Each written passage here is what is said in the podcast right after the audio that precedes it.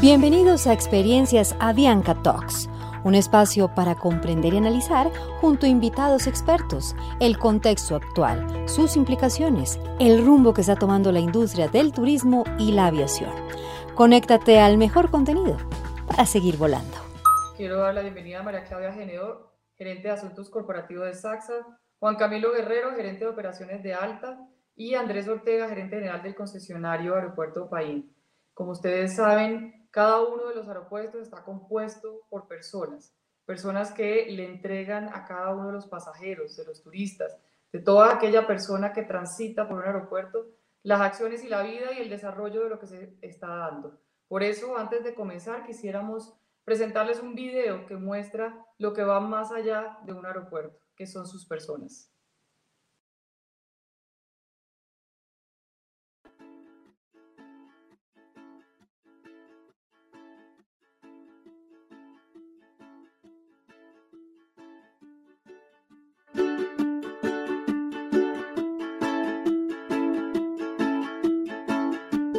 Mi nombre es Mónica Polo.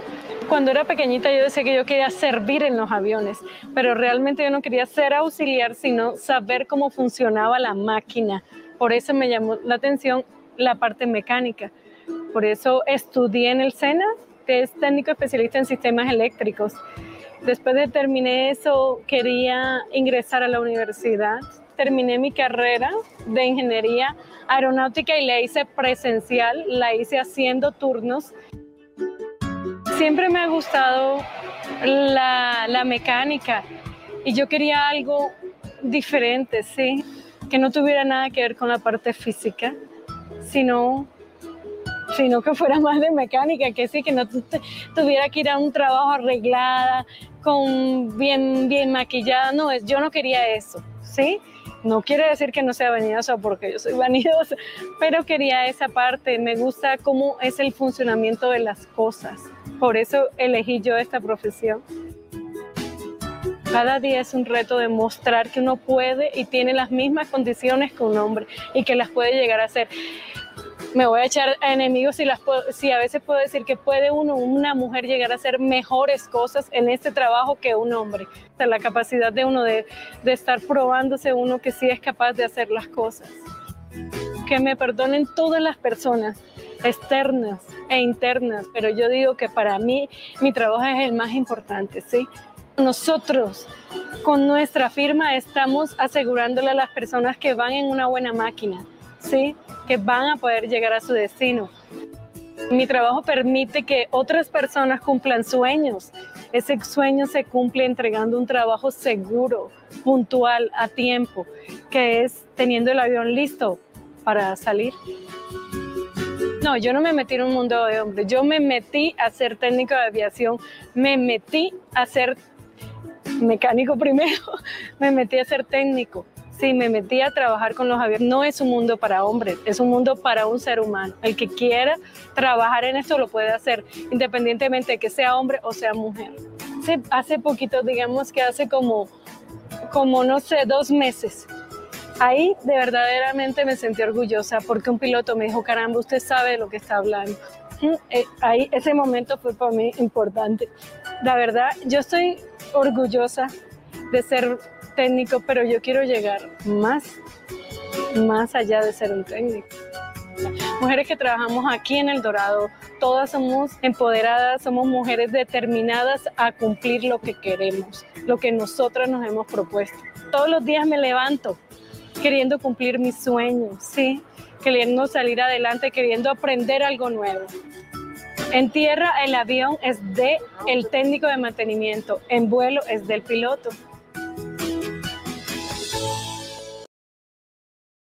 Y así como, y así como Mónica, pues tenemos un grupo de personas que trabajan día a día y que va mucho más allá de los aviones.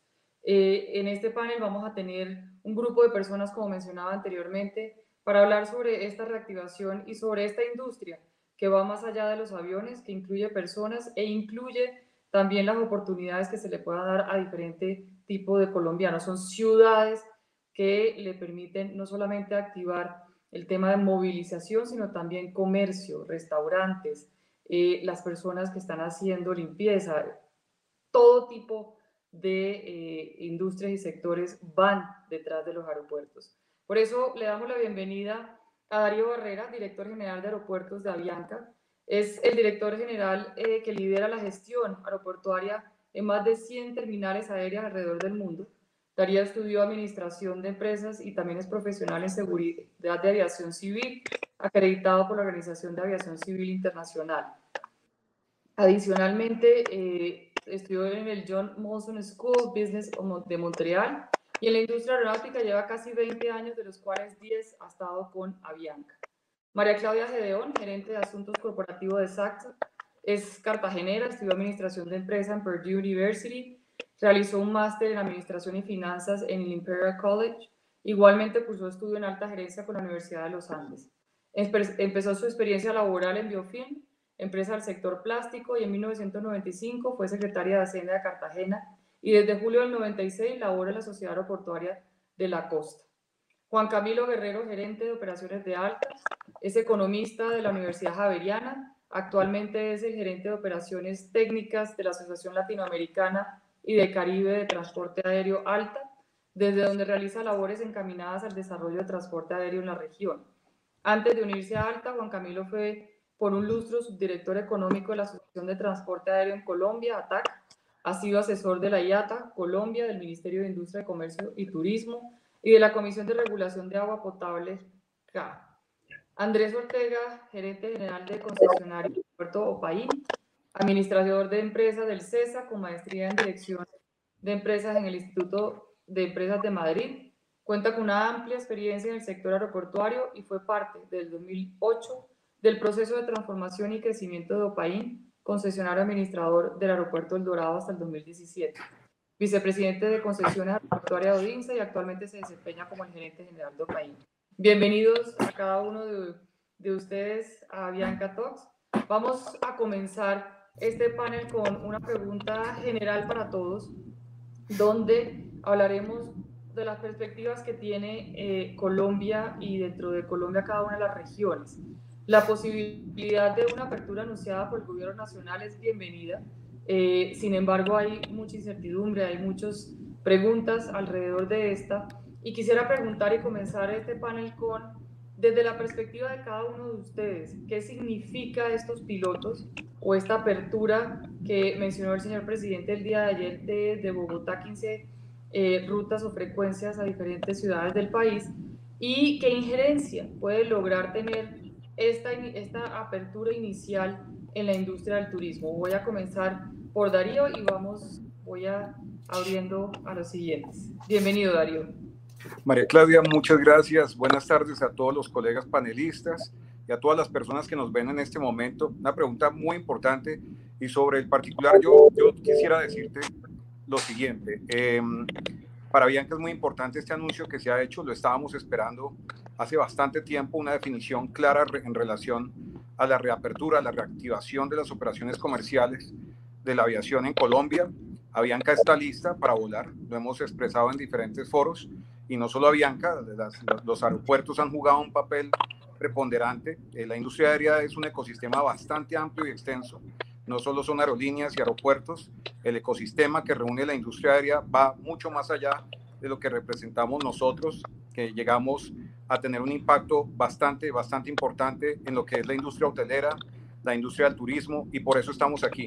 Lo celebramos, nos parece importante, sin embargo, creo que es, es, clave hacer énfasis en que eh, es necesario poder definir eh, que esta reapertura debe, debe ser ya una definición de una reactivación permanente de los vuelos comerciales y no como una fase de pilotos. A la fecha, habían operado más de 383 vuelos humanitarios de forma satisfactoria a diferentes partes del mundo, a diferentes países.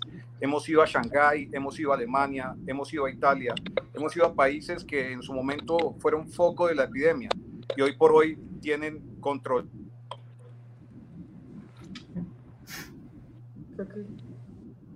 Eh, Darío, se te apagó el micrófono, creo que no se te oyó eh, una parte. Terminamos en, donde hablabas del control. Lo más ¿Me escuchas ahí, María Claudia? Sí, señor, ahí sí se le escucha. Lo más importante, gracias. Lo más importante es que en este momento eh, eh, nosotros, a partir de todos estos vuelos que hemos operado, que para el efecto del caso han sido vuelos que han probado nuestros protocolos y de paso eh, es un motivo de orgullo poder decir que Avianca eh, en días pasados recibió la certificación.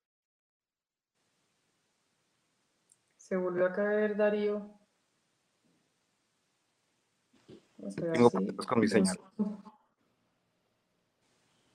Creo que tiene la señal mala. María Claudia, si te parece, vamos a seguir eh, en la misma pregunta mientras entra nuevamente Darío. Desde la perspectiva de Cartagena, como también del aeropuerto de Cartagena, ¿cómo están viendo esta reapertura y qué injerencia puede tener este proceso dentro del desarrollo turístico de la ciudad, pero también a nivel eh, nacional?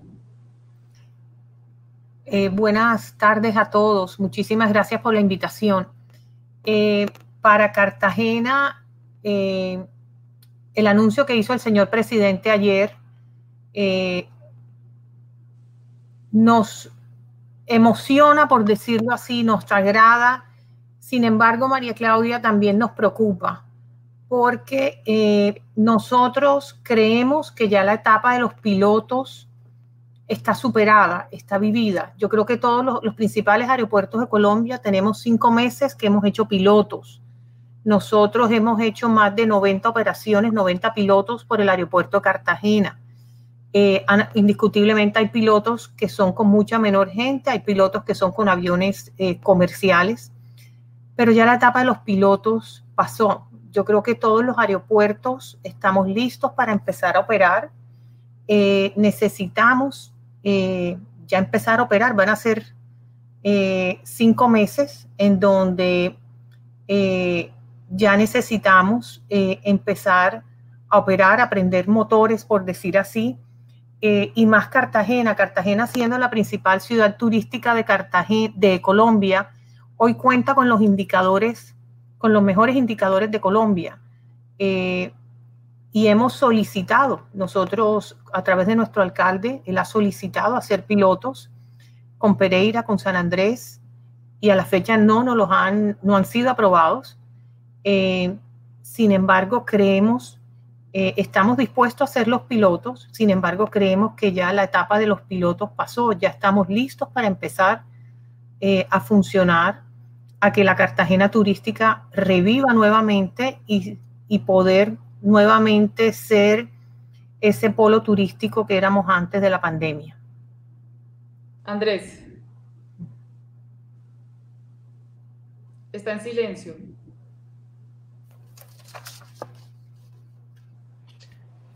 Yo creo que es muy importante, sin embargo, como han dicho María Claudia y Darío, eh, sentimos un poco tímido el, inicio y un poco incierto todavía.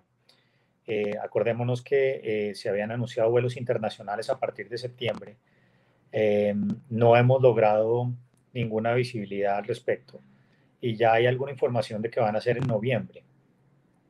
Eh, los vuelos internacionales son fundamentales para mantener la red de aeropuertos y aerolíneas funcionando eh, y para muchas personas que tienen que ir a hacer cosas importantes, diligencias, citas médicas, estudios eh, y, ese tipo de, viajes que no son necesariamente viajes de vacaciones y de recreación que son importantes, un trabajo, cerrar un negocio.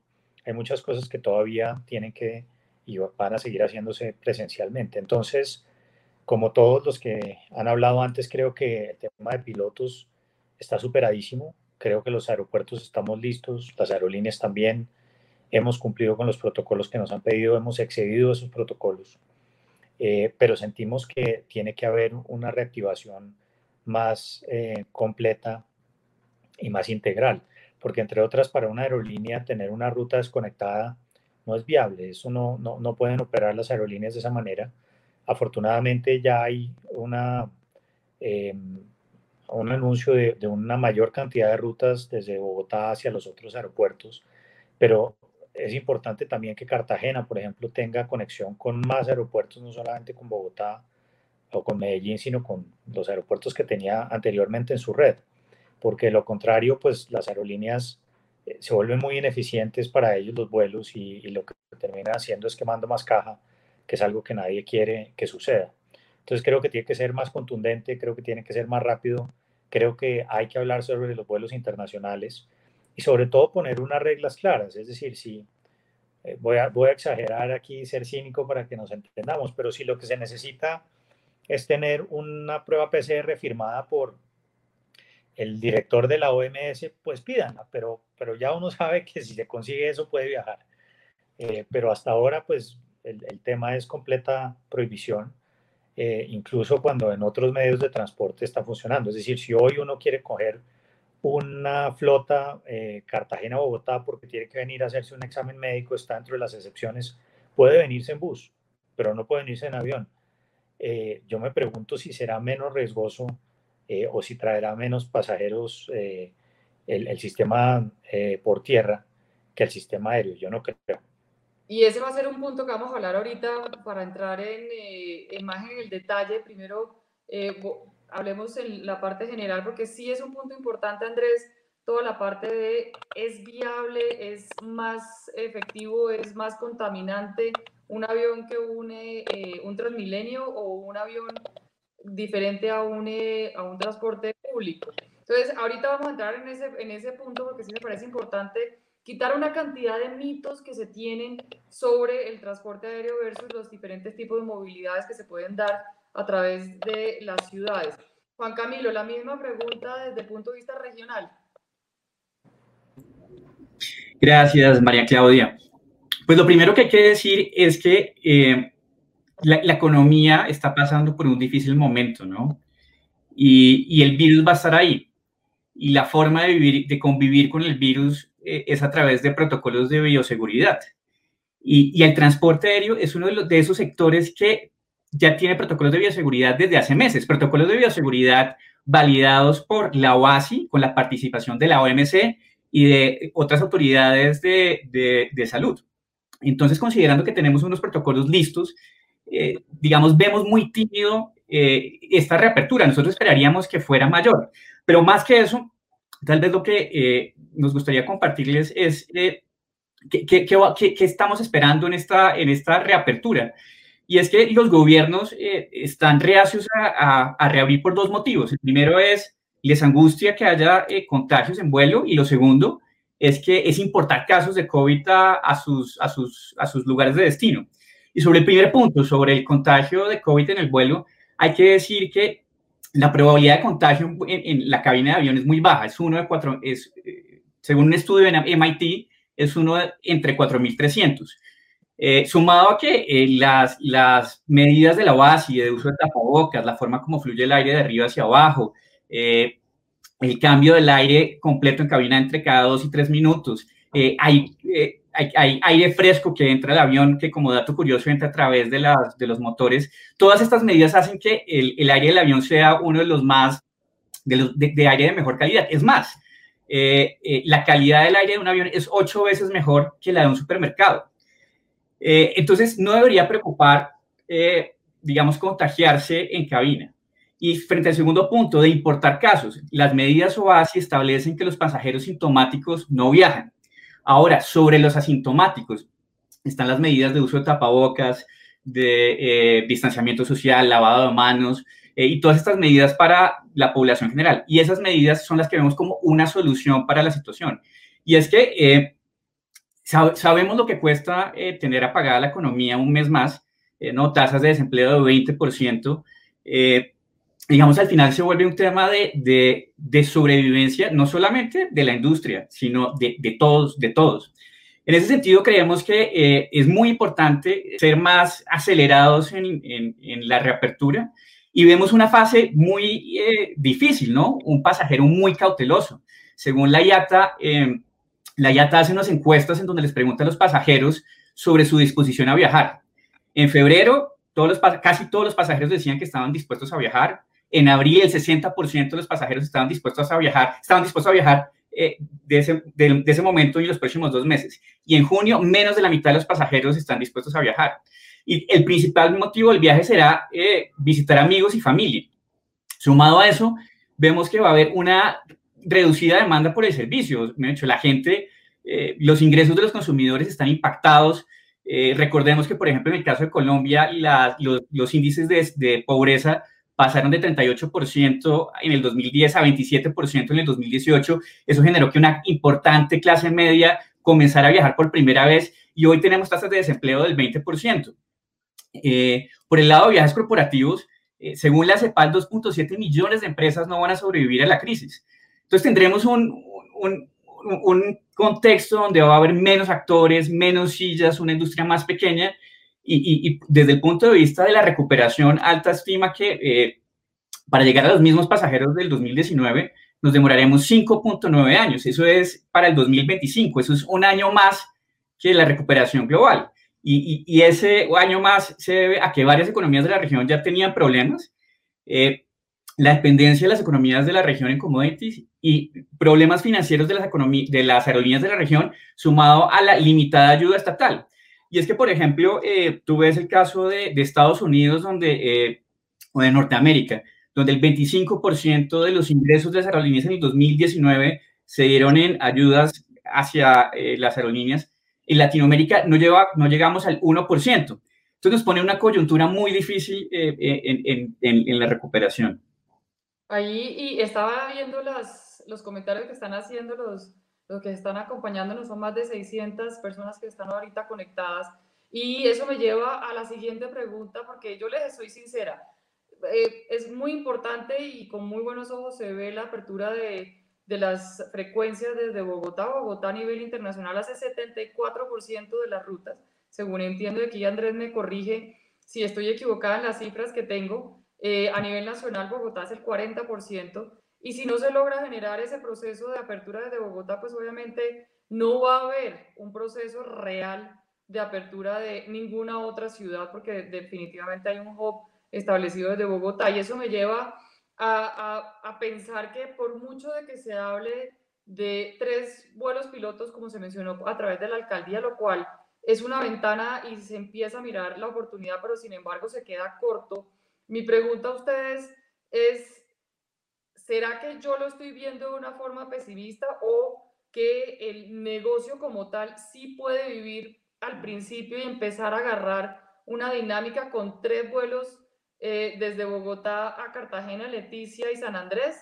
Operacionalmente ustedes logran generar eh, un resultado que les permita empezar a hacer un proceso de desarrollo económico para seguir manteniendo los empleos que con gran esfuerzo se están manteniendo y seguir manteniendo la vida de los aeropuertos y de, los, y de las aerolíneas. Eh, a mí me queda esa pregunta y creo que muchos de los que están aquí presentes la tienen también y, y es Operacionalmente es viable, entendemos que hay que cubrir y mantener la salud de los colombianos, pero al mismo tiempo hay una salud económica y mental que hay que también cubrir. Y ahí pues Darío, te doy la palabra primero a ti para responder esta pregunta. Está en silencio. En silencio, Darío.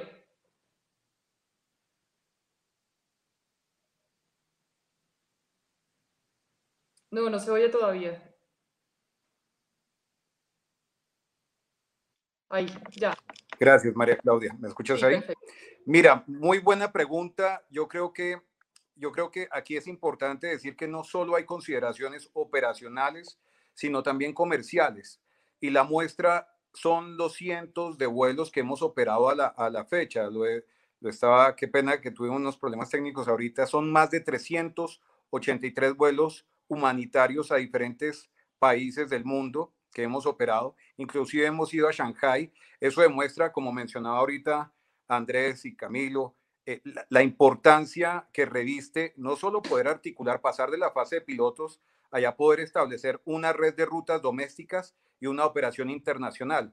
Operacionalmente, la, industria aérea eh, eh, es muy difícil poder establecer operaciones punto a punto porque usted tendría que establecer una base de pilotos, tener pilotos, mantenimiento en aeropuertos donde naturalmente usted no los tiene, donde solo ocupa esos puntos para conectar clientes y sus, su soporte operativo lo tiene en los hubs o en las bases medianas.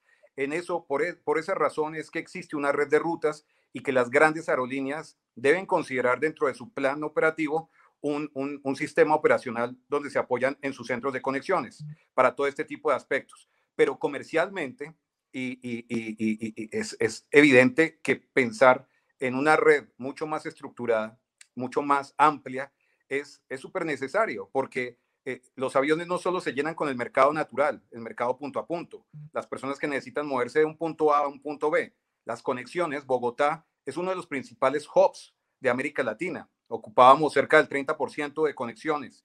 Y eso es muy relevante. Eh, eh, no, no, no solo es importante poder promover la operación de Bogotá dentro de esa propuesta que ya confirmó afortunadamente el gobierno con 15 aeropuertos domésticos. Aquí la operación de los aeropuertos domésticos en Colombia es preponderante, pero asimismo avanzar velozmente en poder articular pronto la operación internacional que cerraría el loop. Como le decía Camilo, ya hay países que están operando eh, sus vuelos internacionales, de hecho hay unos que nunca pararon, y nosotros estamos bastante rezagados en eso.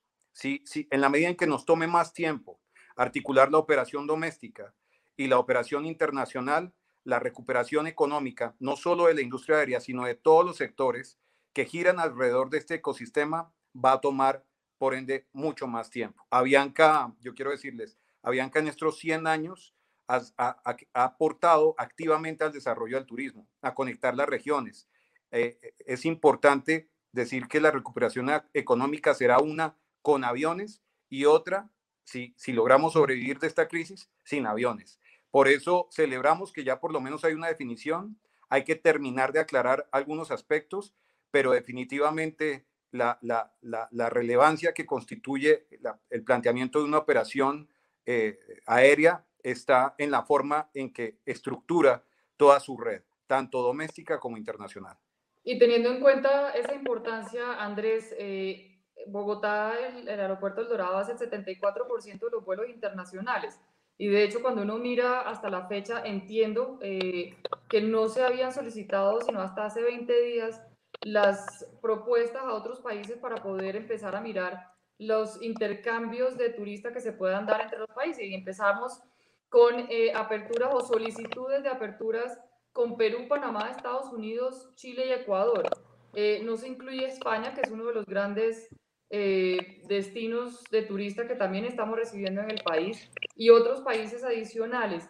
¿Qué tanto eh, las variables que se están dando de apertura doméstica, 15 aeropuertos, 15 frecuencias dentro de Colombia, es una viabilidad para un aeropuerto que maneja un hub tan importante en el país y, y la mayoría de las frecuencias, y al mismo tiempo la no apertura internacional que tenemos en este momento, cómo afecta, pero cómo también limita a través de las restricciones que se están poniendo el desarrollo de, económico del sector del turismo.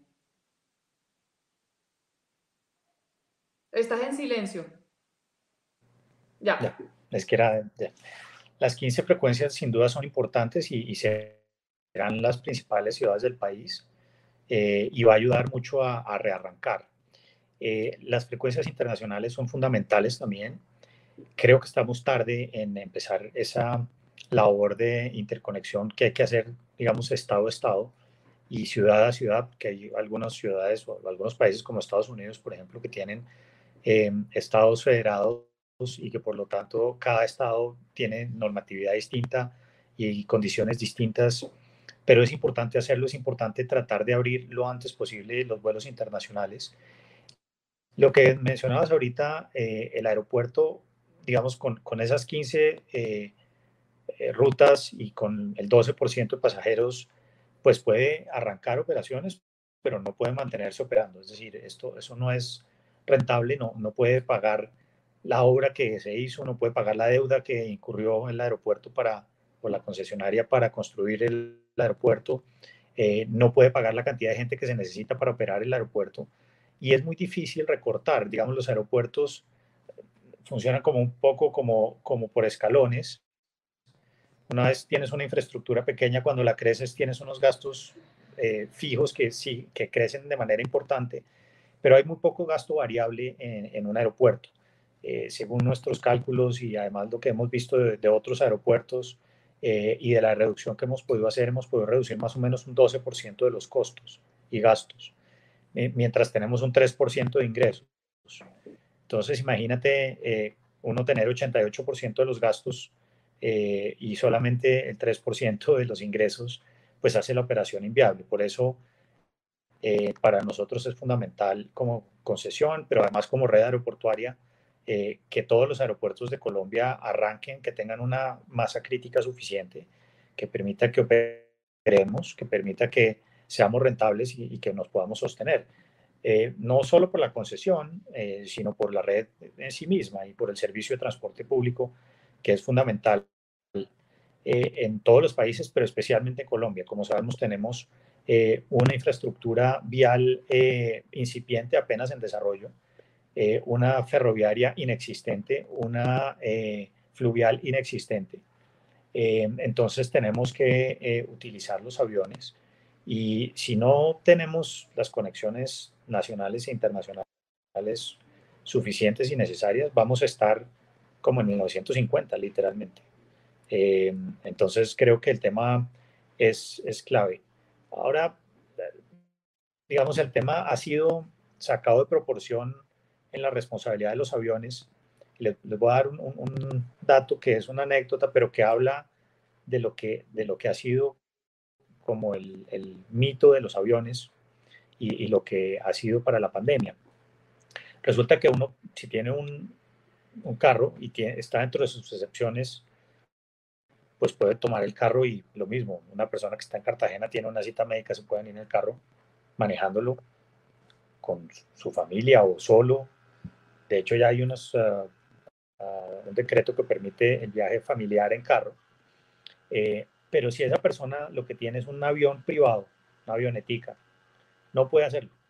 Todas las avionetas, todos los aviones de aviación general también están en tierra. Entonces es como un, ven como un monstruo donde no hay y donde no existe, al punto que cosas que son un avión privado que una persona podría usar para desplazarse o para ir a cumplir con su trabajo, si trabaja, por ejemplo, en una finca, eh, que no puede utilizar. Entonces, se cogió como, eh, digamos, chivo expiatorio a los aviones y, y, todo el mundo entiende que los aviones son peligrosísimos eso está en el imaginario colectivo y eso es lo que ha hecho el daño eh, que tenemos hoy en día. O sea, aquí ya tenemos dos, dos mensajes claros que de hecho eh, se ven. Uno es efectivamente la reapertura y el proceso que se está iniciando es muy positivo para la industria. Sin embargo, el, el, mensaje de fondo es cómo lograr que esta iniciativa comience a darse de una forma mucho más expedita y menos y más acelerada, si se puede decir, teniendo en cuenta la injerencia que se está dando desde el punto de vista de cada uno de los aeropuertos y también de las aerolíneas para mantener esos protocolos de bioseguridad. Y dos, el tema de la posibilidad de empezar a mirar los temas internacionales, porque efectivamente no hay que eh, bajar la guardia. Y para el proceso, según acaba de mencionar Andrés, se requiere de un intercambio entre gobiernos para que se pueda empezar a gestionar esos procesos internacionales. Y eso me lleva a la pregunta para María Claudia, que eh, siendo Cartagena una ciudad turística, el 60% de la población de la ciudad trabaja de una u otra forma ligada al sector turismo. Hay una necesidad definitivamente importante. Y esta mañana hablábamos con un grupo eh, de República Dominicana donde nos contaba que lo que están haciendo ellos para poder abrir y trabajar con otros eh, eh, países es generar burbujas de protocolos de bioseguridad donde permitiera el punto a punto. Si se de República Dominicana a Cartagena, donde tienen un control bastante detallado con protocolos asignados para poder reducir los contagios, pues se puede dar. En este sentido, María Claudia, cuáles son las acciones que desde la ciudad y que desde eh, Cartagena se han venido pidiendo, desarrollando para poder abrir ese mercado internacional como también el nacional y cuál sería la importancia y las acciones que se deban de establecer. Eh, María Claudia, nosotros eh, ese corredor seguro que tú comentabas ahora lo venimos trabajando eh, gremio turístico con la alcaldía. El señor alcalde delegó una persona, María Claudia Peñas, para trabajar todo el tema de la reactivación de Cartagena. y lo venimos trabajando con ella. Se está trabajando todo el centro histórico, todo lo que es el tema de transporte, taxis, tratando de que un pasajero que llegue eh, cuando salga del aeropuerto, se monte, cuando salga del aeropuerto eh, que está COVID free, porque ya el aeropuerto de Cartagena eh, fue certificado como un aeropuerto COVID free. Sale, se monta en un servicio de, trans, de taxis. los taxis del aeropuerto se están igualmente certificando de la mano de la Corporación de Turismo. Lleguen a su hotel, los hoteles los grandes hoteles de esta ciudad ya todos tienen sus, sus permisos, sus aprobaciones.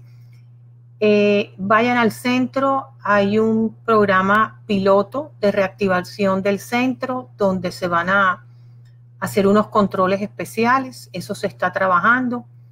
Igualmente el tema de playas también se está trabajando. Entonces digamos que esa, burbuja que se quiere hacer se, se está trabajando y muy de la mano, muy de la mano porque nuestro alcalde ha sido consciente de la importancia de reactivar el tema del turismo. Y eh, en tema de cifras, la situación nuestra es crítica, la situación de Cartagena es crítica. Eh, cifras de Cotelco, sin, para, tenerlas en cuenta, el 81% de los hoteles han cerrado sus puertas porque es su costo de operación es muy alto y es mejor tenerlos cerrados la operación, la ocupación hotelera está en el 1.5%. Eh, el tema de, las ventas hoteleras se han reducido a un 99.3%. Los empleos eh, se han caído eh, o se han, se han perdido el 32, el 32% de los empleos en el sector turismo. Hay una caída del 32%. Igualmente, en las agencias de viajes, cifras de ANATO, capítulo Cartagena, el 96%, hay una caída en ventas del 96% en los últimos seis meses. Y eh, hoy en día se encuentran paralizadas el 100% de las actividades, o sea, los tour operadores más importantes están cerrados. ¿Qué decirles del aeropuerto? La caída de pasajeros ha estado por encima del 50% en el primer semestre. Eh, nosotros lo que le hemos pedido al gobierno y se lo hemos manifestado también al alcalde es que necesitamos, eh, en estos momentos, hay mucho anuncio, hay anuncios positivos, pero igualmente hay mucha incertidumbre. Nosotros hoy, eh, Andrés comentaba, tú en Colombia, creo que en mayo se, se, definió que para el primero de septiembre se podían vender tiquetes internacionales. A nosotros permanentemente en las redes sociales nos están preguntando si su vuelo de tal fecha, si su vuelo del 5 va a salir, si su vuelo eh, con, tal, con distintas aerolíneas. Y hoy en día no tenemos ni idea. Hoy en día yo creo que nadie sabe en Colombia si el primero de septiembre van o no van a haber operaciones. Las operaciones internacionales no nos han dicho y estaban eh, definidas para el primero de septiembre. Igualmente las nacionales se han dado anuncios, pero no hay nada definido, no hay una certidumbre. Y todo, eh, las aerolíneas tienen indiscutiblemente que planificar sus redes, pero los aeropuertos igualmente. Nosotros hoy en día, el aeropuerto está, pero no está, porque el aeropuerto de Cartagena está abierto para operaciones humanitarias o para operaciones de carga. Pero nosotros tenemos todo, pues yo te diría que más del 70%, el 80% de nuestra gente trabajando en casa toda esa gente, o sea, nosotros tenemos que tener un itinerario para saber cómo vamos a trabajar. Hay que organizar los turnos de la gente. Eso hoy en día no lo sabemos. Y de hecho, eh, parte de lo que están escribiendo ahorita en, el chat es, por favor, abran los vuelos internacionales. Y hay una aclaración que hay que hacerle a todos los que nos están viendo y es, las aerolíneas y los aeropuertos están listos para abrir. Todo con los, eh, las necesidades de protocolo de bioseguridad. Lo que se necesita es una apertura y un permiso por parte del gobierno nacional como también de las autoridades locales para que se pueda dar esa apertura. No depende de quienes están eh, manejando los aeropuertos ni tampoco los aviones hacer la apertura porque no tienen el permiso. Y eso es importante porque hay muchas personas que están, a medida que vamos en este conversatorio hablando y mencionando a través del chat, que por favor abran los vuelos internacionales. Y pues, ¿qué más quisiera cada uno de los que están aquí presentes? Que Todos estamos listos, todos estamos listos, deseosos, pero... Parte del ejercicio, esta mañana salió una noticia que me llamó mucho la atención y esta eh, pregunta para Juan Camilo. Eh, la WTC, TTC, perdón, eh, más de 100 presidentes de compañías que hacen parte de este Consejo de Empresas Turísticas mencionó un hizo un comunicado pidiendo a la comunidad internacional, a los gobiernos en especial, cuatro temas que se deben de aplicar de forma consistente y congruente a través de los, de los países. Piden uso de mascarillas obligatoria en todos los medios de transporte y recintos o espacios cerrados en los cuales no sea posible respetar la distancia física, invertir en pruebas de COVID rápidas, efectivas, baratas y con resultados en menos de 90 minutos que sean costeables por parte de los gobiernos, cuarentena o aislamiento solo para casos positivos, reemplazar las cuarentenas generalizadas porque eso es una variable que está restringiendo mucho el turismo, sobre todo el internacional, y reforzar la implementación de protocolos globales y medidas estándares. Hay un, por decirlo, un grito de los empresarios por estas cuatro medidas para que se apliquen. Y la pregunta es, si ya hay una coordinación, si ya hay un eh, conocimiento de cuáles son las cuatro principales medidas, ¿por qué no se ha podido generalizar y por qué no se ha podido establecer estas medidas a nivel Colombia, como al mismo tiempo en otros países de Latinoamérica, que sea coordinada? ¿Qué se necesita y cómo se puede hacer? Bueno, pues ahí lo que yo diría es que eh, vamos a convivir con el virus, ¿no? Ya lo mencioné. Y los protocolos de bioseguridad son la forma más adecuada para convivir con el virus. Eh, mencionabas el tema de, las pruebas COVID, ¿no? Y, digamos, frente a, las pruebas COVID, eh, eh, podemos ver el caso europeo, ¿no? Muchos países de Europa reiniciaron la operación sin tener pruebas. ¿Y, y por qué lo hicieron? Porque esos estados creen, confían en las medidas ICAO las medidas, le recuerdo, el uso de tapabocas, distanciamiento social, lavado de manos. Eh, y la aplicación de pruebas para, para, el transporte aéreo tiene varios retos, ¿no? Una de esas es la confiabilidad. Eh, a pesar de que la prueba sea muy buena, sabemos que eh, el 5% podemos, puedes tener casos de falsos positivos o falsos negativos.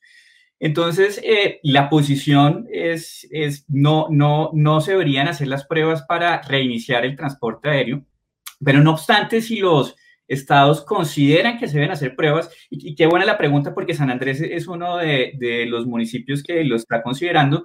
Si, si, si algún estado considera hacer pruebas, eh, estas deberían tener una serie de condiciones. Una, se debe hacer en la ciudad de origen. ¿Por qué en la ciudad de origen? Porque eh, el pasajero tiene que llegar al aeropuerto ready to fly.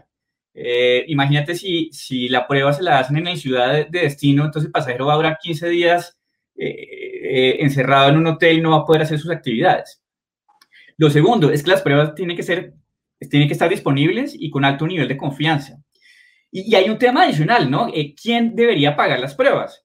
Eh, el reglamento sanitario internacional del World Health Organization dice en su artículo 14 que si los estados hacen mandatorio esas, esas pruebas, los estados deberían pagarlo. A, a propósito de San Andrés que quiere hacer eso, eh, bueno, San Andrés paga una, una tasa de, una, una, tarjeta de turismo que su finalidad es em, eh, inversiones en temas de turismo. Bueno, pues incluso hasta eh, que, que, usen esos dineros para pagar la prueba. pero el, mensaje es, no estamos a favor de la realización de pruebas para, la, para el transporte aéreo y las pruebas deben ser validadas por una autoridad de salud independiente. ¿no? Y, y, sumado a María Claudia Ganeoni decía de la falta de claridad y la incertidumbre, ¿no? Eh, Bogotá eh, estaba estableciendo nuevas, nuevos roles a las aerolíneas de hacerle seguimiento a los pasajeros que llegaran a, la ciudad, seguimiento de 10 de días, de llamarlos y preguntarles eh, más o menos lo que hace Corona App. y uno se pregunta, bueno, ¿otros sectores hacen lo mismo? Cuando uno va a un supermercado, lo llama durante 10 días a preguntarle cómo va. Y no lo digo de forma eh, burlona ni nada. Lo digo porque considerando que la calidad del aire de la cabina es ocho veces mejor que la de un supermercado. Entonces, eh, digamos, una de las, de las de los mensajes que también uno transmitiría, transmitiría a los gobiernos es que eh, estas decisiones y estos protocolos se tomen con bases científicas. Y hablábamos de que, existen protocolos y, y, digamos, la, la, la, reapertura o la aceleración en la recuperación depende de la voluntad política de iniciar toda esta reapertura, no por prevenciones, sino debería guiarse por hechos científicos. Y, y, eso es cuando uno habla de, de, todo el proceso de reapertura, ustedes han dejado muy claro que el tema no es por la necesidad de estar listos por parte de aeropuertos, aerolíneas y todo el servicio que va alrededor del turismo. De hecho, están todos preparados y listos, como dicen, con la maleta lista, como estamos, todo lo que nos gusta viajar, tenemos la maleta lista para poder salir y poder continuar viajando. Pero entonces, ¿qué hace falta? O sea, ¿qué, qué necesitamos si, si por un lado el gobierno dice vamos a abrir los 15, 15 frecuencias domésticas eh, desde Bogotá. ¿Qué hace falta para arrancar? Porque no se entiende eh, que por un lado se mencione el gobierno nacional esas 15 aperturas, pero por el otro lado de Bogotá solamente se tienen pilotos a Cartagena, San Andrés y a Leticia. Darío, ¿qué hace falta? Estás en silencio. Ya, gracias, María Claudia. Ya se estableció una mesa técnica con el gobierno, estuvo la Aerocivil para poder articular y revisar, entre otras cosas, como las que mencionaba Camilo, esos requerimientos y entender un poco cómo van a operar. Vengan, les cuento una cosa. Apagar la operación fue complejo. Llegamos a tener vuelos en sala de abordaje y de acuerdo a los cambios y disposiciones que hacía cada país, nos tocaba decir a los clientes, qué pena, pero ustedes ya no pueden volar porque acaban de restringir la entrada de ciudadanos de tales nacionalidades o si viajan se tienen que quedar 14 días. La reflexión al fondo es que si apagar la operación fue complicado, encenderla no puede ser peor. Estamos necesitando urgentemente que lo que se disponga a partir de protocolos sea estandarizado, sea viable, sea, sea fácil de implementar y, y sobre todo a la luz de, de, lo que técnicamente se requiera hacer. Eh, Avianca, Avianca cumple y los aeropuertos cumplen con los protocolos de seguridad. No hay industria más regulada que la industria aérea. Cumplimos con lo que establece EASA, IATA, CDC en Estados Unidos, además de las autoridades de aviación civil. Hemos hecho mucho más robustos nuestros procesos y protocolos de desinfección. Y yo creo que es loable lo que ha hecho los concesionarios y los aeropuertos en todo el país. Es impresionante. Yo, yo converso con ellos casi que a diario y, realmente estamos listos, estamos preparados. Y el hecho de no poder tener una definición clara frente a fechas es, es algo que nos, nos, nos afecta muchísimo. Tú lo decías en el chat. ¿Cuándo van a abrir la operación internacional? No depende de nosotros. Los aviones están en tierra, las tripulaciones están en sus casas, estamos listos.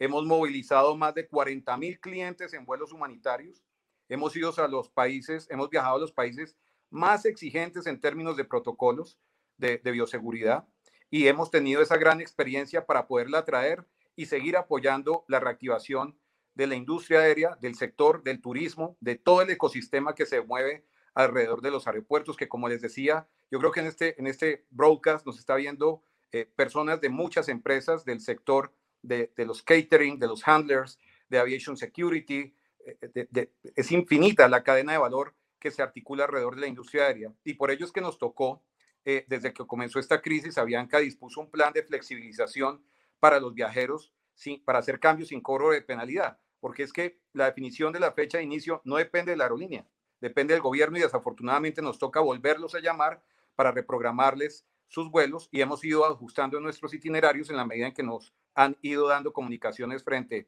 a las expectativas de la reapertura de las operaciones domésticas e internacionales. Aquí hay varias preguntas eh, en el chat que está mencionando. Y entonces, ¿qué sigue? ¿Qué, ¿Qué, podemos esperar? Y esto es una de las preguntas que ponen en el chat. ¿Qué podemos esperar para poder eh, avanzar en este proceso? Es por el bienestar de, del país. Andrés, ¿qué sigue? Em, pues Ojalá tuviera toda la respuesta. Creo que sigue, creo que sigue seguir pedaleando y seguir eh, hablando con el gobierno, tanto local como nacional, em, para terminar de afinar algunas cosas que yo creo que para nosotros, si las aerolíneas están claras, están ejecutadas, están cumplidas, em, tendrían esas autoridades que terminar de hacer sus, sus verificaciones y sus, ah, digamos, convencimientos de que la cosa está bien hecha. Em, pero nosotros estamos listos, creemos que es fundamental arrancar el primero de septiembre con esos 15 aeropuertos desde Bogotá. Creemos que es muy importante que las otras ciudades, Cartagena no, no, no tenga solo el vuelo Bogotá-Cartagena, sino que tenga seis o siete ciudades donde se pueda conectar, porque de lo contrario, pues tampoco va a ser viable para Cartagena estar abierto.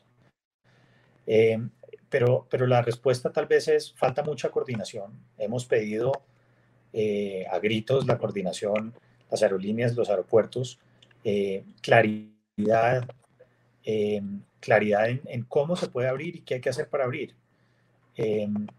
Y, digamos, el tema internacional, tener hoy en día el anuncio que hicieron esta mañana de que ya es en noviembre, pues es, es, muy preocupante porque hay muchísima gente que tiene etiquetes comprados y lo que digo yo, no, probablemente la mayoría de esa gente no se va a ir a vacaciones, sino tiene diligencias, eh, citas, negocios, eh, citas médicas, visitas a familiares, eh, estudios, cosas críticas que, que, no pueden esperar y que no pueden estar un poco, digamos, a, a 10 días de que a alguien se le ocurra abrir el, el, el tráfico internacional cada aerolínea necesita una cantidad de cosas para empezar, porque el aeropuerto está básicamente listo. Es decir, literalmente si nos dicen mañana arranca la operación, en el aeropuerto no va a pasar nada, pero la aerolínea tiene que, digamos, despertar a sus tripulaciones,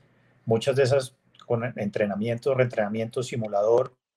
Eh, los aviones están también literalmente dormidos en, en, una, en un estado de pseudo invernación donde tienen que ir a hacer algunos mantenimientos, pero ya cuando vayan a empezar tienen que empezar a hacer una cantidad de cosas para los aviones. Eh, los mecánicos, eh, el catering, todo el servicio a bordo, todo, es decir, empieza a tener que estar a punto una industria que es muy demorada de ponerse a punto y que yo creo que las aerolíneas venían con la esperanza de que en septiembre abrieran vuelos internacionales y hoy dicen no, es en noviembre. Entonces, es, es muy difícil operar de esa manera y, realmente creo que no se está teniendo en cuenta eh, la complejidad de las aerolíneas para poder reabrir operaciones, ni tampoco se está teniendo en cuenta la necesidad de la gente, eh, ni como decía antes, eh, se, se, tiene en cuenta la seguridad que ofrece el avión versus otros medios de transporte y la criticidad de ese medio de transporte para conectar la economía y para hacerla restartear también.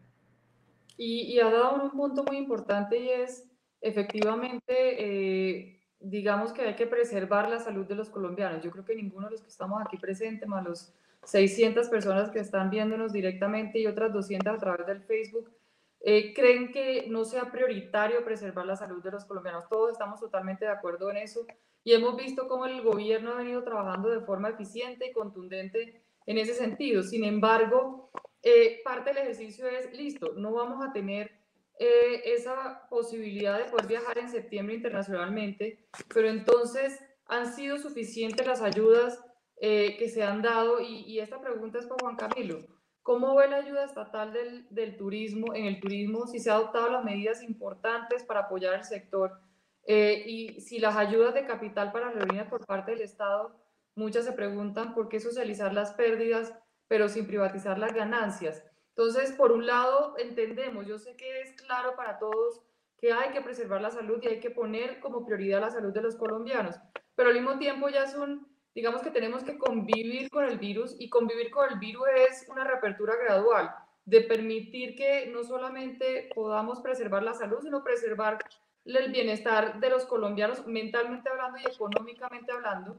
Y en los casos donde no se ha podido hacer esa apertura, como es el caso del sector turismo y en especial aerolíneas y aeropuertos, esa ayuda, pues obviamente para mi forma de ver, y es una opinión muy personal, creo que no hay recurso económico del Estado que pueda soportar una pérdidas como la que se están dando en el sector turismo y por eso la necesidad de la apertura. Pero Más allá de eso, ¿cómo es desde el punto de vista regional esos apoyos que se han dado desde el Estado al sector y si han sido suficientes? Porque definitivamente, pienso yo, nunca va a ser suficiente porque no hay cómo sostener las pérdidas que se tienen. ¿Cómo lo han visto ustedes desde el punto de vista regional? Bueno, mira, eh, primero, desde el punto de vista de salud, es muy importante aclarar que el transporte aéreo no es un vector de, de contagio y que el, el, modo de, el modo aéreo es la forma más segura de viajar. Antes, desde el punto de vista operacional y hoy también desde el punto de vista de bioseguridad. Y frente a la pregunta de, de tú, tú, mencionabas de, de eh, se privatizan las ganancias y se socializan las pérdidas y, lo atabas con, la, con las ayudas estatales hacia, hacia las aerolíneas. Ahí lo primero que hay que decir es que eh, eh, hay sectores estratégicos en la economía. El transporte aéreo es uno de esos sectores estratégicos. ¿Y por qué es estratégico? Porque ayudará a la recuperación económica. Recordemos que el transporte aéreo es un puente para la inversión, el turismo, el comercio de bienes y servicios, y al final impacta la recuperación. Eh, creo que hay sectores estratégicos que necesitan eh, eh, un altísimo apoyo en este momento y, y, de su supervivencia será qué tan acelerada será la recuperación económica. como, como lo comenté anteriormente, las ayudas estatales han sido diferentes alrededor, de, alrededor del globo. en, en, Estados, en Europa y, Estados, y Norteamérica han sido del 25% de los ingresos operacionales de las aerolíneas, en el caso de Europa de 18% y en Latinoamérica no llegamos al 1%. Esto genera que tal vez eh, al finalizar esto haya muy pocos actores que generen esta desconexión y que dificulten la recuperación económica. Y, y situaciones excepcionales merecen eh, eh, medidas excepcionales. Digamos, los gobiernos buscando darle el, tiempo al sistema de salud cerró la operación y digamos, la, la, industria, como como saben, el 95% de los eh, turistas llega a Colombia a través del transporte aéreo. Eh, eh, digamos, la columna vertebral del, del, sistema de turismo es el transporte aéreo. Y si queremos salvar los hoteles, el taxista que te lleva al aeropuerto, el hotel, esos restaurantes a los que va a comer el turista y los tours operadores que te lleva a, a, conocer la ciudad, es importante que exista el transporte aéreo para, para mantener todo este ecosistema del turismo. Entonces, digamos, una pregunta que nos haría es como, eh, ¿los gobiernos deberían entrar a ayudar a las aerolíneas? Y bueno, uno diría que eh, para la, digamos, la participación accionaria de los gobiernos podría ser un buen negocio. Hoy en día las acciones de las aerolíneas están eh, pues muy por el piso y nosotros estamos confiados de que nos vamos a recuperar y cuando nos recuperemos los gobiernos podrían hacer un gran negocio al vender después su participación. Pero digamos, al final, los gobiernos no deben tomar las decisiones bajo un criterio de rentabilidad, sino bajo un criterio social. Y bajo un criterio de utilidad social, los hacedores de política pública deberían preguntar, ¿el transporte aéreo es un sector estratégico? Y, y sabemos que sí, es el, el, el, backbone del turismo. Si queremos ayudar a todos estos actores de, de, del, del sector, el transporte aéreo debería tener toda la ayuda, que, toda la ayuda posible. Y, y, parte, estaba viendo las, las preguntas que hacían a través del chat y la verdad es que son múltiples preguntas que vienen desarrollando. Eh, pero dentro de esto, y ya vamos, estamos a, a, cumplir el tiempo de nuestro, de nuestro conversatorio, quisiera terminar con María Claudia en el tema de las restricciones. Eh, sabemos que se van a abrir, sabemos que va a haber un proceso, sabemos que ya hay una conversación con Gobierno Nacional para determinar cuáles son esos 15 eh, aeropuertos que se van a determinar de acuerdo a las prioridades, supone uno, de las aerolíneas, solicitándole la información a las aerolíneas de esas, de esas acciones. Pero eh, si Colombia hoy en día abre esos 15 aeropuertos y adicionalmente se establecen las restricciones, como ha dicho la alcaldía, que las aerolíneas deben de hacer el seguimiento y establecer el cerco epidemiológico de cada uno de los eh, personas que viajan en, a través de los, de los aviones y que al mismo tiempo tiene que hacer seguimiento por 15 días y que al mismo tiempo hay que tener las pruebas para poder viajar y al mismo tiempo determinar cuáles van a ser esas rutas. ¿Es viable para un aeropuerto generar esas operaciones? Eh, ¿Cómo le podemos dar la vuelta a todas esas restricciones para poder cumplir con los requerimientos de bioseguridad que ya de hecho están, se están cumpliendo? A ver, yo creo que eh, en todo lo que es control de bioseguridad, yo creo que hoy no hay un sitio más seguro que un aeropuerto. Eh, con todos eh, los protocolos que hemos implementado, hoy los aeropuertos cumplen con todas las medidas, los principales aeropuertos de Colombia, todos cumplimos con las principales eh, requisitos que exige el gobierno colombiano para reabrir operaciones. Yo te voy a decir, a mí lo que me preocupa, que no hay una política clara o una política definida de si vamos a abrir hay que hacer esto, si se va a hacer vuelos nacionales hay que hacer esto, eh, y eso queda en cabeza de eh, la Secretaría de Salud, de la Alcaldía, del aeropuerto. O sea, hay mucho cable suelto todavía. Y yo pienso que eh, necesitamos eh, unir esos cables. tienen que haber, las reglas tienen que estar muy claras y muy definidas, las responsabilidades tienen que estar definidas. Y hoy en día esas, eso no está. Entonces tú hablabas de las pruebas, del seguimiento. Eh, yo tengo entendido que el gobierno nacional sacó un, eh, protocolo de, seguimiento, eh, creo que se llama BRAS, no estoy mal. Exacto. Pero eso todavía hay falta por definir muchas cosas, todavía quedan sueltas muchos cables. Entonces yo creo que es fundamental que se definan si se, si se va a exigir eh, que se haga el seguimiento a las personas que vengan, ¿cómo se va a hacer ese seguimiento? Porque es que, ¿qué pasa? Eh, creo que alguien comentaba, tú te bajas del avión, te vas en un, transporte seguro, llegas a tu hotel y entonces en tu hotel eh, te vas a un centro comercial o te vas a un supermercado o vas a un cine que ya están abriendo los, los cines y durante, estás en, estás en Cartagena durante seis días. Vas a la playa, vas al, vas al centro.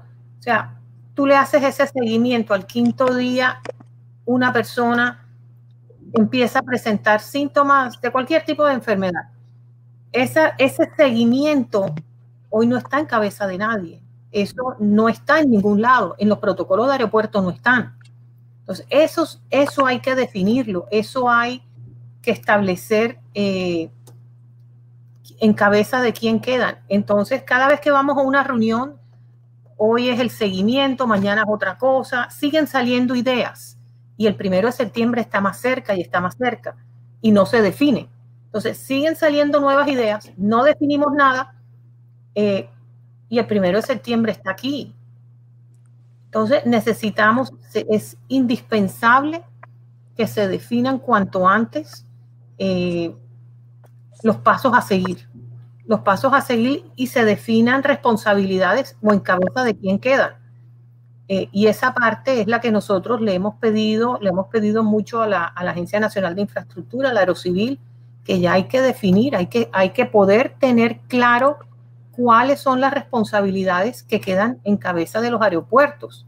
En el caso nuestro, que somos aeropuertos, porque hay, hay cosas que se podrán hacer, hay otras que, va a ser muy complicado, pero necesitamos tener claro esas responsabilidades porque en los protocolos que hoy tenemos, el protocolo que estableció el gobierno, eso no está. Y todos los aeropuertos lo cumplimos. Entonces, esa es una, cuando yo hablo de incertidumbre, eso hace parte de esa incertidumbre y necesitamos tenerla clara. Vuelvo y te digo, estamos a, a menos, a 10 días del primero de septiembre y eso no está claro. Y, yo creo que de este panel le agradecemos a cada uno de ustedes habernos acompañado y también a las personas que nos están oyendo. Quedan varios mensajes eh, muy, muy claros dentro de, de, las acciones que se vienen desarrollando y cómo la activación de, de los aeropuertos son impulsadores del turismo. Lo primero es que efectivamente se requiere una contundencia en esa apertura y esa contundencia tiene que venir de la mano con certidumbre en los procesos y los protocolos que hay que aplicar en cada uno de los aeropuertos y en cada una de las aerolíneas que van a tener ese desarrollo. Se felicita y de verdad, verdad se aplaude eh, la iniciativa del gobierno nacional de abrir cada, los 15 aeropuertos desde la ciudad de Bogotá con las frecuencias a otras ciudades, perdón, las 15 frecuencias que se están eh, proponiendo para abrir. Esto es una incertidumbre que no solamente es generada, y eso también creo que queda muy claro dentro de esta conversación, no es solamente generada por gobierno, esto es un momento que a nivel internacional nadie se lo esperaba y no hay una, una materia que enseñe sobre cómo manejar eh, una pandemia como esta. Lo que sí es cierto es que se tiene que venir trabajando y se tiene que hacer un trabajo mucho más de la mano con el sector privado, público, privado, para lograr avanzar en esos procesos que puedan comprometerse y al mismo tiempo hacer un trabajo mancomunado que permita eh, generar esas operaciones. De nada serviría eh, establecer un proceso de apertura si establecen unas restricciones que no le permita al sector privado poder avanzar, poder generar un proceso operativo que les dé unos resultados positivos, porque al final la toma de decisión de la empresa privada pues puede llegar a ser a no aprovechar esa apertura porque no le genera eh, un proceso positivo, sino que le va a generar un agrave de su proceso negativo. Entonces, ese es un segundo punto importante y es la necesidad de esa conversación público-privada para tener en cuenta entre las necesidades públicas versus las necesidades privadas para la generación de oportunidades que se junten y que lleven a un a un puerto final eh, que sea adecuado para todos.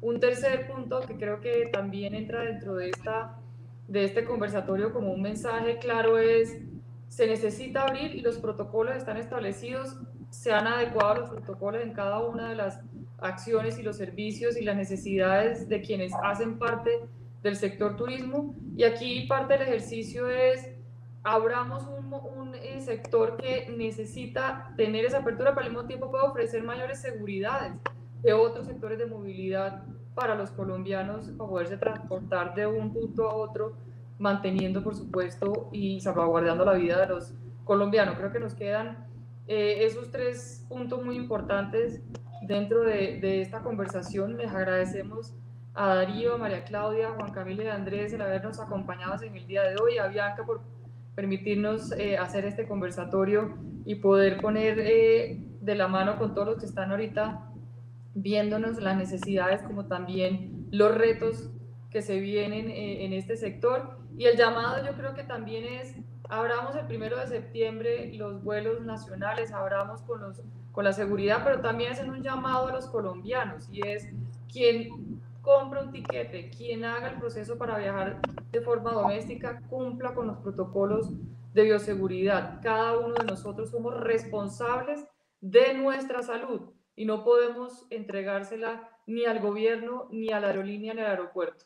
Y creo que ese es otro de los temas importantes a resaltar y es la responsabilidad de cada uno de nosotros en el momento de tomar la decisión de viajar y ojalá se dé esa apertura el primero de, de septiembre. Muchas gracias. María Claudia, si me permites, quisiera antes acotar solo un breve mensaje en relación a devolverle la confianza a los clientes para que vuelen. Y esto lo dijo eh, el líder de la Organización Mundial de la Salud, el ente vector eh, más relevante en la materia. Va a ser casi imposible para los países mantener sus fronteras cerradas de manera individual en el futuro previsible. La economía tiene que abrirse, las personas tienen que trabajar el comercio tiene que reanudarse. Mac Ryan, jefe del programa de emergencia de la Organización Mundial de la Salud. Muchas gracias. No, muchas gracias. Creo que es un excelente cierre y antes de terminar quisiera darle paso a un video donde muestra nuevamente la realidad de qué está detrás de un aeropuerto, de una aerolínea y de todo el sistema turístico alrededor de los aeropuertos, que son las personas. Muchas gracias a todos y esperamos que lo hayan disfrutado. Gracias.